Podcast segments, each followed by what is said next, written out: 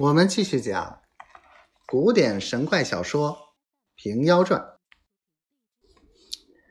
一月前，邢孝还在家的时节，媳妇患个肚痛的病症，急切没有个医人，却遇上这头陀上门化斋。儿子回他道：“现有病人在家，没心绪摘得你。”他问是什么病，儿子不和对他说道。媳妇有五个月身孕了，现今患肚痛，只怕小产。那头陀道：“我叫做石头陀，石罗汉，不但会看经，也晓得些医理。有个草头方，医我吃了，助肚痛便止，又能安胎。”儿子也是没奈何，只得凭他解开包裹，把几味草头药煮来灌下，果然肚痛止了。当日请他一顿饱斋，又不要钱，径自去了。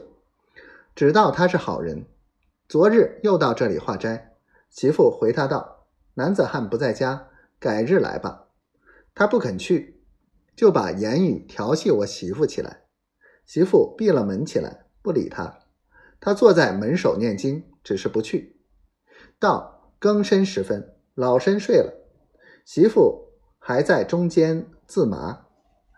那头陀晓得家里没人，悄悄地把门弄开，竟走进来，将媳妇抱住，恐吓他道：“若生坏，便杀了你。”当下被他强奸了。这还是小事，又叫媳妇烧下一锅热汤，我要洗澡。媳妇只得与他烧水，又浇清一半在桶里。那天杀的原来不要洗澡，把包裹打开，取出一碗白药。叫媳妇吃了，后来一产，吃下后便觉得有些肚痛。他又解出两只新草鞋来浸在锅内，对媳妇说道：“我要与你借件东西，合个长生不死之药。药成时，送些与你吃了，大家升仙。”媳妇问：“是什么东西？”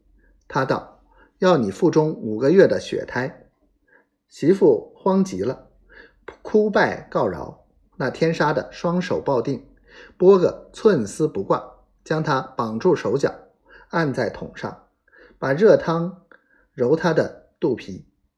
媳妇痛极了，再三凹告，只是不允。又将锅内两只热草鞋轮番在肚皮上揉擦，可怜血胎坠下，我媳妇当场血崩而死。老身吓坏了，伏在后面，不敢则声。只听那天杀的说道：“倒是个男胎。”他又在布袋内取米造饭，只待吃了便走。不期遇着师傅到来，奈何了他。正是天理昭彰，恶人自有恶人磨。